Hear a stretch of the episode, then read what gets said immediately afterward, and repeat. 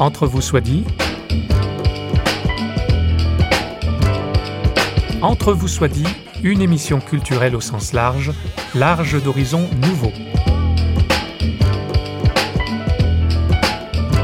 Avec vous, François Sergi, pour une demi-heure en compagnie d'un ou d'une invitée.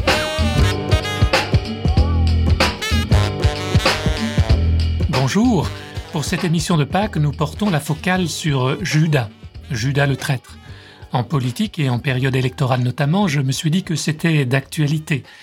Qui d'ailleurs n'a jamais trahi ses idées, ses convictions, ses alliés ou ses amis Que nous enseignent les évangiles au sujet de Judas? Quelles ont été ses motivations?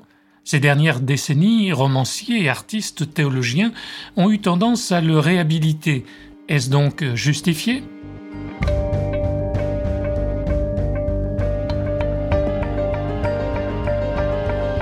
Nous avons deux invités, Martine Lecoq, théologienne et journaliste à l'hebdomadaire Protestant Réforme. Signalons au passage qu'elle est l'auteur d'un Danton publié aux éditions Van Dieren. Et en contrepoint, nous entendrons les propos du pasteur évangélique Franck Jeanneret. Pour commencer, Martine Lecoq met en question la notion même de trahison. Il y a une espèce de euh, d'agrandissement euh, du, du, champ de conscience par rapport à ce personnage un petit peu énigme. C'est d'ailleurs son énigme qui fait que Judas est intéressant. C'est ce qui lui confère, je dirais, un pouvoir attractif et peut-être que je dirais même parmi les disciples, c'est celui qui a le plus grand pouvoir attractif au fond même plus que Pierre. Euh, peut-être Jean est assez mystérieux aussi, mais, mais Judas interpelle particulièrement. Oui. Alors c'est le thème de la trahison, Judas le traître. Oui. C'est quelque chose qui nous est assez commun, en fait, finalement, au genre humain, la traîtrise. Est-ce qu'on n'a jamais trahi peut-être des convictions, des idées ou des amis? Bah, C'est très difficile de rester euh, fidèle à soi-même, d'abord parce que d'une part, il faut, il faut être convaincu, mais il faut aussi savoir changer. Je dirais, il faut savoir se transformer. Et, il peut y avoir parfois des, des grands écarts entre les âges déjà. En fait, finalement, la trahison, c'est toujours euh, celui qui est trahi ou qui se sent trahi qui va crier à la trahison. Donc, euh, est-ce que c'est une trahison objective? Moi, justement, qui étudie la Révolution française, où chacun vraiment se, jette à la figure l'accusation d'être un traître, parfois un tout petit désaccord euh, peut devenir une trahison. Et la difficulté, je pense que ce serait le beau projet humain, ce serait finalement de savoir être en désaccord tout en restant amis. Je pense que c'est la grande difficulté, justement, sans crier à la trahison. Donc ça dépend aussi beaucoup du positionnement où on se situe finalement.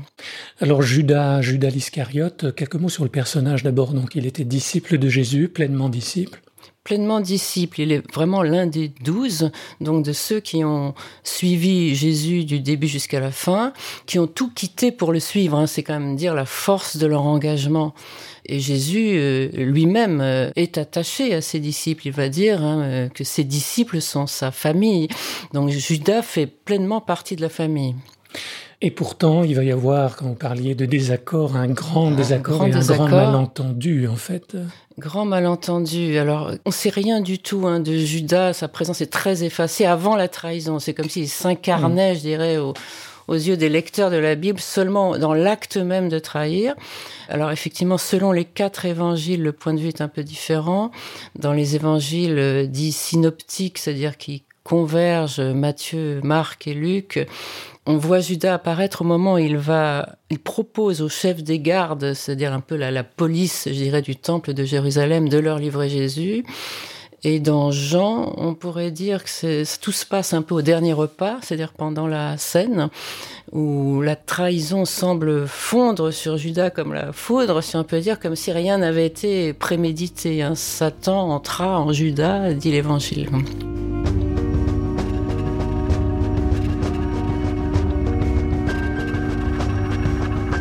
Judas qui livre euh, Jésus au gardien du temple, euh, Qu'est-ce qu'il avait dans la tête? Alors on voit que les disciples dans l'ensemble n'avaient pas bien compris quel était le sens de la mission de Jésus. Euh, je pense que c'était difficile à comprendre. Suivre Jésus, ça n'est pas une sinécure, mm.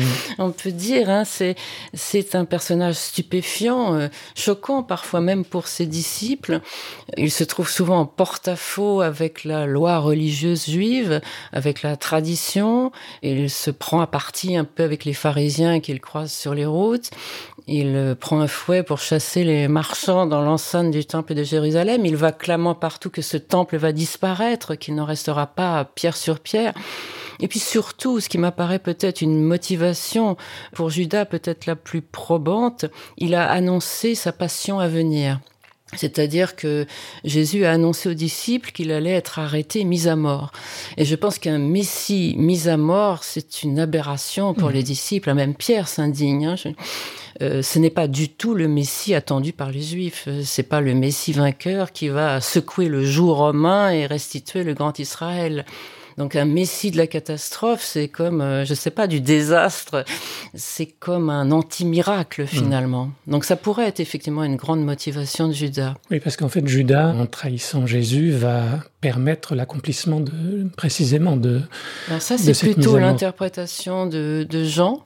C'est plutôt dans Jean hein, qu'on voit un petit peu ce, euh, ce déroulement. Cette idée de, de plan de Dieu qui doit s'accomplir. Cette idée que, que la trahison de Judas ferait partie du plan divin, en gros qu'il est un peu missionné pour trahir, mais c'est un instrument humain inconscient quand même, euh, choisi par Dieu pour que le destin final de, de Jésus s'accomplisse, à savoir effectivement la crucifixion, la mort et la résurrection.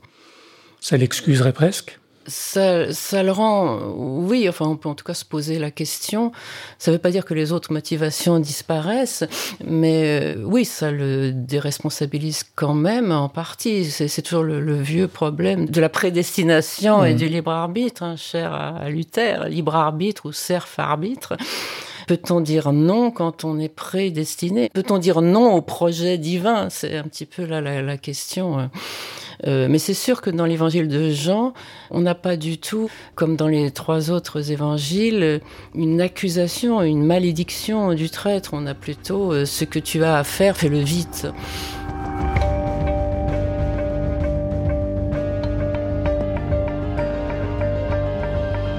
La, vraie motivation de l'évangéliste et de Jean, c'est pas du tout de réhabiliter Judas. Là, je pense que il a simplement, c'est le Christ qu'il a toujours en vue. Le Christ ne peut pas être la victime de la trahison d'un Judas. Oui, c'est un peu ça. Il est complètement humain dans la mesure où il a une chair mortelle qui peut souffrir, il peut se mettre en colère, il peut pleurer, mais il est aussi complètement divin et tel, quel, il ne peut pas, euh, comment dire, être une victime non consentante. Mm. il, il, sait tout par avance, passé, présent, avenir, il est au-dessus des circonstances de sa vie, ne peut pas subir un mal qu'il n'a pas voulu. Donc c'est un peu la raison pour laquelle euh, Judas est en quelque sorte pris dans ce processus divin. Au contraire de Judas qui lui a l'air d'être un peu comme une marionnette, un peu téléguidé. Ah ben là il est complètement téléguidé, oui, dans cette option, oui. tout à fait. Oui, il est presque une victime du coup, finalement d'une certaine manière. On peut plus parler d'un traître au sens courant du terme, c'est sûr. Dans, dans les synoptiques, euh, en revanche, l'approche est un peu différente. Si on prend plutôt et si on prend plutôt Matthieu, qui c'est celui qui donne le plus de détails, j'ai envie de dire, hein, sur Judas, il est question d'argent, effectivement. Il livre Jésus contre de l'argent, mais une somme très modique. Hein. On, se demandait si c'est aussi une motivation, l'argent. 30 euh, deniers, c'est pas grand-chose. Donc on peut supposer que la motivation est plus profonde que ça. Moi, je pense que Judas a cru en Jésus et qu'il a cessé d'y croire. Il pourrait simplement euh, partir, tout simplement, tourner les talons, mais il veut lui nuire. C'est-à-dire, on a plutôt l'impression d'une histoire d'amour, je dirais, qui tourne mal un peu. C'est-à-dire qu'il veut vraiment l'assassiner. Ce qui est dire quand même à quel point euh, il est allé loin avant dans sa foi aussi. je veux dire, pour qu'il y ait un retournement intérieur pareil, aussi violent, aussi passionné. Une motivation aussi qu'on ne dit pas, mais qui pourrait avoir joué son rôle dans la trahison de Judas. Peut-être Judas aurait aimé être un des préférés aussi du Christ, au même titre que Pierre ou Jean, en trahissant, il oblige Jésus à, lui parler, enfin, je dirais, enfin, je veux dire, lui hmm. adresser la parole à lui tout seul, bien distingué des autres.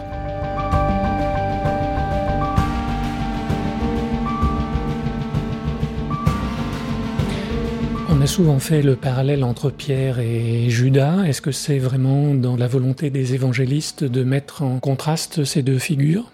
Peut-être qu'il faut déjà remettre Pierre et Judas dans le cercle des disciples, qui sont des êtres humains, donc mm. des êtres complexes et faillibles, ni tout blanc ni tout noir. Hein.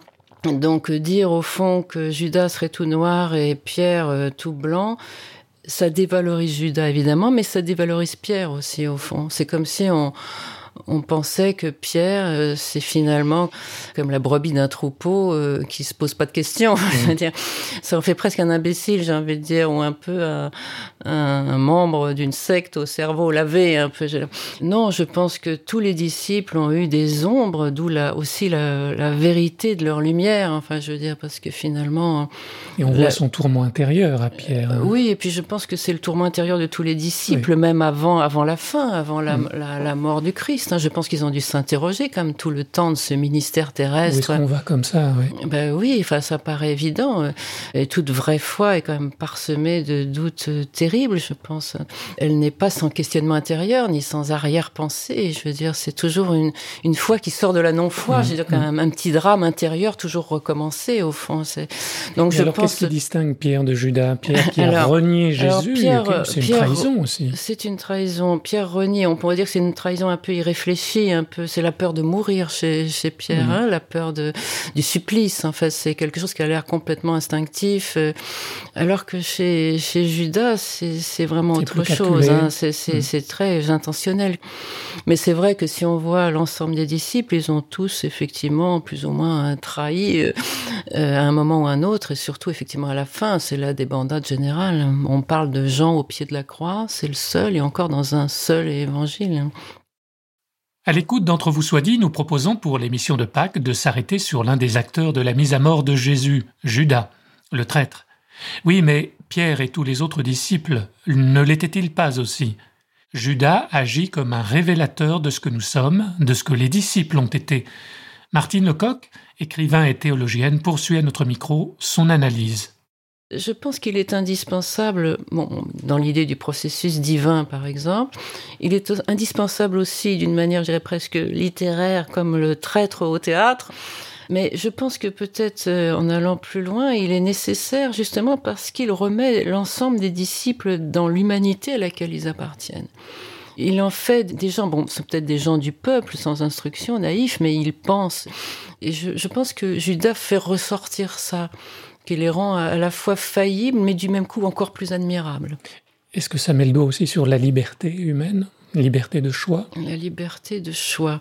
Euh, C'est-à-dire que ce, n'étaient pas des disciples moutons, ils auraient Non, non, c'est pas des disciples moutons du tout. Je, je pense que Jésus n'aurait pas aimé avoir des hmm. disciples moutons. Alors, ça en ferait lui-même... Euh, plutôt un gourou qu'un berger. Je dirais, oui, je pense qu'il se, bon, on connaît pas grand chose de ses disciples à part euh, deux ou trois et encore, hein, l'évangile fait un récit, donc ne rentre pas dans le fond des consciences, mais on imagine qu'il y a chez les disciples un non dit, un non révélé. Et c'est vrai qu'il y a certains individus qui se démarquent subitement, dont, dont Judas, et qui fait qu'effectivement, ça remet en, comme vous dites, oui, peut-être cette liberté de chaque personne différente d'une autre personne. En fait, c'est ça. Qu'est-ce que ça nous dit de, Dieu, ou plus précisément de Jésus Lui, fils de Dieu, il aurait pu euh, le foudroyer, enfin avec le pouvoir euh, qu'il avait, enfin voilà. Bah, le foudroyer, ce serait peut-être pas le Dieu de Jésus-Christ, ce serait quand même un petit peu euh, paradoxal. Il le foudroie un peu en parole. Il est capable d'avoir des paroles foudroyantes. Hein. Jésus, il n'est pas, il ne dit pas que des, des bondieuseries. il est même c'est tout l'opposé. Hein. C'est une foi de scandale. Arrière de moi, Satan, par exemple. Oui, oui, oui. Euh, tout à fait, tout à fait. C'est une foi. On parlait de foi révolutionnaire tout, tout à l'heure, mais moi, c'est peut-être ma manière d'aimer Jésus-Christ, c'est de voir en lui un révolutionnaire de la foi. C'est une foi de, scandale quand même. Hein. C'est sûr que euh, Jésus les aimait, ça je, pense profondément, et tous. Peut-être qu'il avait certaines préférences, effectivement, puisqu'on parle toujours de Jean, qui est le disciple que Jésus aurait aimé. On ne mmh. sait pas trop les, raisons, mais bon, ça ne s'explique peut-être pas. Mais dans l'ensemble, il a des affinités avec, avec tous. Et, je pense que des êtres complètement tous divers, mais tous passionnés. Je crois qu'effectivement, le Christ préférait les, les passionnés. Euh, et Judas, il l'a aimé jusqu'au bout. Sûrement, sûrement. Sûrement, je vois mm. pas pourquoi moins que les autres, non mais, mais, si on est dans la logique de l'amour du, Christ, euh, une logique de l'infini de l'amour, euh, pourquoi Judas a moins aimé que les autres? Non, je, je n'y crois pas, non, bien sûr.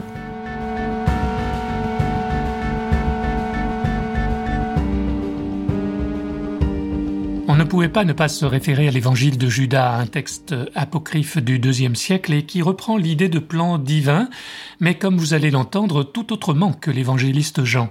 Martine Lecoq. La différence qui est très innovante et, très extraordinaire, c'est que là, il y a un vrai dialogue, je dirais, entre Jésus et Judas. C'est-à-dire, Jésus demande vraiment à Judas de le trahir. Alors là, Judas n'est plus un instrument aveugle, hein, c'est un instrument très lucide. Il dit oui, quoi. Consentant. Voilà, consentant. Et en fait, ça peut inouï comme situation, parce que là, c'est par la force même de sa foi, de son amour en Christ qu'il va trahir. C'est-à-dire qu'il consent à passer, je dirais, dans la peau d'un traître pour toutes les générations à venir, hein, pour des siècles et des siècles, alors qu'il n'en est pas un. On, a vraiment, euh, c'est comme s'il prenait sur lui euh, le fait d'être incompris à jamais, de, toute la malédiction générale, un petit peu. Et c'est peut-être très troublant parce que ça en fait presque un, je dirais pas un double du Christ, parce que normalement c'est le Christ qui est l'agneau qui prend mhm. sur lui les péchés du monde. Là, on est presque avec une idée de d'un double, d'un miroir du Christ un peu. Oui, c'est très intéressant. Ça, ça mène une espèce d'ambiguïté là, ce qui a beaucoup tenté les artistes, hein, puisque Scorsese dans son film La dernière tentation du Christ euh, fait de, alors là vraiment fait de Judas le principal disciple. On est dans une idée qui est le maître, qui est le disciple. Enfin, mhm, ça. Mhm. Alors peut-être que c'est pour ça que le canon n'a pas retenu euh, cet évangile. On a fait effectivement un, un apocryphe, mais il y a sûrement d'autres raisons en fait. Notre invité conclut en répondant à cette question que nous apporte la figure de Judas euh, je, répète, c'est nous ramener euh, au sentiment de notre propre humanité et de, de l'impermanence de, de, ce que nous sommes aussi. De notre potentialité à trahir nous-mêmes aussi. À, à, trahir et puis peut-être nous interroger qu'est-ce que c'est qu'une trahison? Comment on se positionne Je veux dire, on peut avoir tendance à appeler trahison ce qui n'en, ce qui n'en est pas, enfin aussi. Oui, mais il y a aussi de vraies trahisons, c'est-à-dire où les êtres deviennent méconnaissables. Enfin, je veux dire, on ne peut plus les reconnaître du tout. C'est de toute façon quelque chose, c'est un grand point d'interrogation, Judas. Et c'est ça l'intérêt, c'est, pas tellement de nous amener des réponses, c'est de, de susciter chez nous cette interrogation perpétuelle finalement sur, sur l'humanité, ces fluctuations incessantes. Oui, c'est un peu cette idée de voir se transformer et, de voir rester ce qu'on est. Mais ce qu'on est, est-ce que c'est une entité? C'est pas un monolithe non plus, je veux dire. Donc, euh, bon, c'est vrai qu'aussi on a évolué par rapport à autrefois un Judas, c'était forcément un traître. Maintenant, on va pas, on va pas penser ça. Il est vrai aussi que dans les premiers temps de l'Église chrétienne et encore longtemps après, pour les chrétiens, là je parle, Judas c'était presque associé à tout le peuple juif. Enfin, ça devenait une figure symbolique du, euh, du peuple juif qui a euh, assassiné le Christ, etc. On trouve ça aussi dans...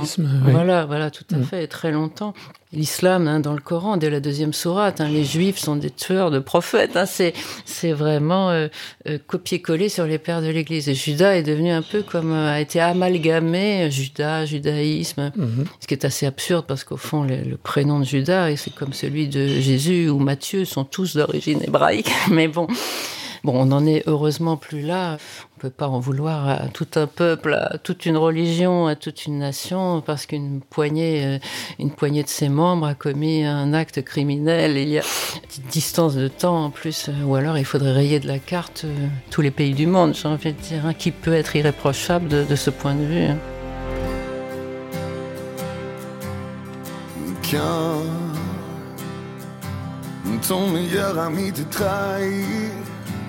C'est pire qu'une femme qui te trompe, pire qu'un père qui te réunit ou qu'un frère qui t'oublie.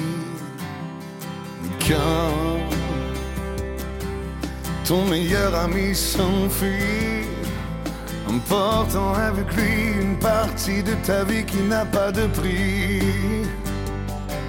Ça te suit comme une obsession.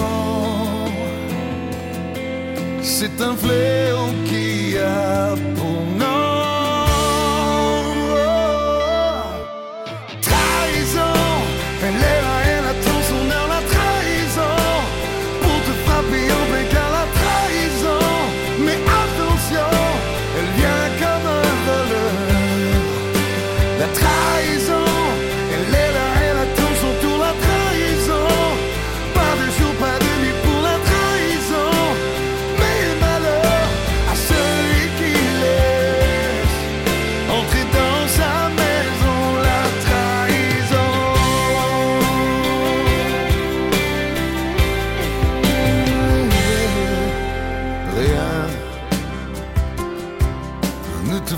pardonner aux complices de toujours qui te mentent, ceux des qui te volent ou qui te vendent.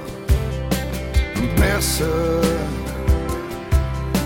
ne pourra remplacer le confident de tous les jours de tes combats, tes rêves ou tes amours.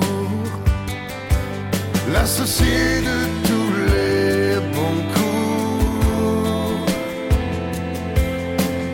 qui te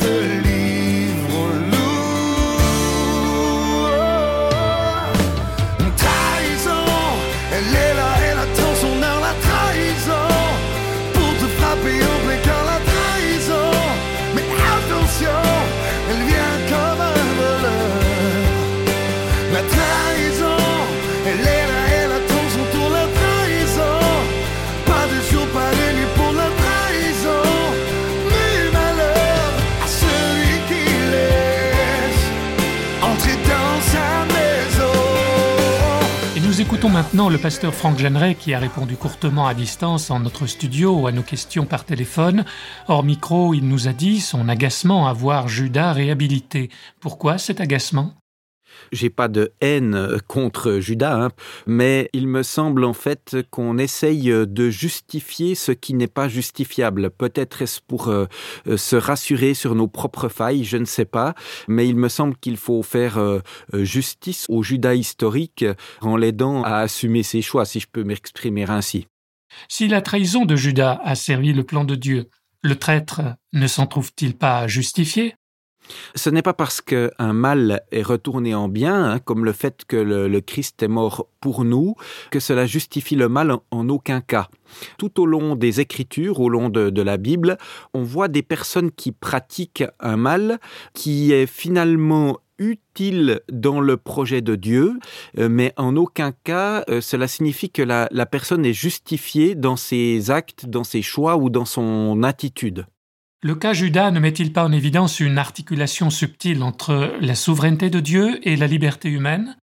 Oui, je, pense qu'il y a toujours cette tension dans les Écritures parce que nous, on a beaucoup de peine à joindre ces deux dimensions, hein, celle de la souveraineté de Dieu et celle de la liberté humaine. On a l'impression que si on croit en un Dieu souverain, c'est comme si ça nous enlevait notre euh, liberté. Et inversement, euh, on a l'impression que si on veut souligner notre liberté, eh bien, on, on, remet en cause la souveraineté de Dieu. Bien souvent, on trahit, si je peux dire ça ainsi, la notion de, de souveraineté par peur de perdre notre dimension de liberté. Et à mon avis, les deux choses dans les Écritures sont conciliables, même s'il est vrai qu'elles sont en tension. Quelles est, selon vous, les motivations profondes qui expliquent le comportement de Judas? Judas, d'ailleurs, il n'était pas le seul imaginait que Jésus, que le Christ deviendrait euh, la force politique première en Israël, qu'il prendrait probablement tôt ou tard la royauté, et Judas voulait se, placer dans les têtes d'affiche euh, du, nouveau gouvernement qui allait se, se, mettre en place. Il est aussi dit à certains moments dans les Écritures que Judas était marqué par son amour euh, de l'argent, et évidemment pouvoir et argent marchent souvent de pair. Judas avait des attentes de pouvoir de richesse matérielle et évidemment ces attentes ont été déçues. Et enfin, même question qu'à Martine Lecoq, que nous enseigne la figure de Judas en tant que croyant ou croyant potentiel, Franck Jeanneret. Pierre renie connaître le Christ, d'une certaine manière n'a pas l'air bien meilleur que Judas, mais à la différence de Judas, Pierre, lui, reconnaît ses torts et ne cherche pas à se justifier lui-même. Il se laisse aimer par le Christ et relever par le Christ. Tandis que Judas, lui, va se couper de la grâce, va se couper de la possibilité du pardon parce que d'une certaine manière, il va se faire justice lui-même sans laisser la place au pardon. Après, pour répondre plus précisément à votre question, ce que nous apprend Judas, c'est peut-être déjà une première chose, c'est une question qui nous est posée sur les motivations. Ça, c'est peut-être particulièrement pour les croyants ou les personnes qui se considèrent aujourd'hui comme des disciples de Jésus, sur ce qui nous motive à suivre le Christ. Est-ce que c'est un agenda personnel? Est-ce que cette euh, suivance du Christ, en fait, c'est parce qu'elle nous fait rêver à un pouvoir à venir, à un pouvoir futur? Ou est-ce que c'est vraiment une suivance dans le, dans le service? Aujourd'hui, euh, plusieurs croyants sont tentés d'être attachés finalement non pas tant à la personne de Jésus, mais à ce qu'ils espèrent euh, de Jésus. Certaines personnes sont plus attachées aux bénédictions de Dieu qu'au Dieu des bénédictions. Judas nous interpelle sur ce qui est dans mon cœur, dans les motivations à suivre Jésus. Et puis l'autre chose sur laquelle Judas m'interpelle, c'est évidemment, est-ce que quand je vais être trouvé en faute, trouvé peut-être comme celui qui renie, qui trahit, est-ce que je suis prêt à accueillir la grâce? Est-ce que je suis prêt à vivre cette humiliation de reconnaître le besoin de pardon La grâce, d'une certaine manière, elle est humiliante parce qu'elle euh, elle nous met en défaut de bien, elle nous montre que sans, sans le pardon, sans l'amour euh, du Christ, eh bien, euh, nous n'arrivons à rien, nous n'arrivons pas à grand-chose.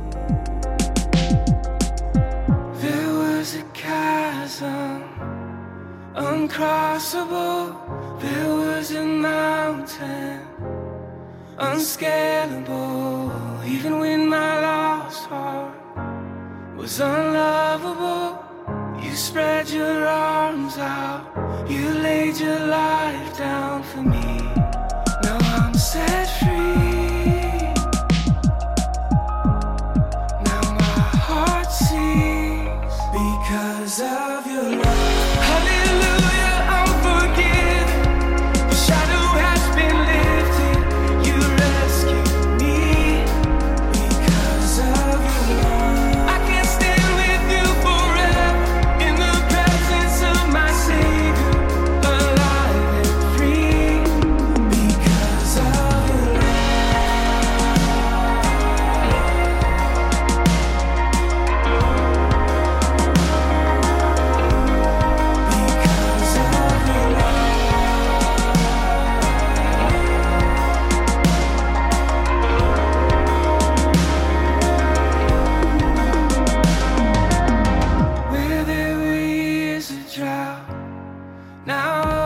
through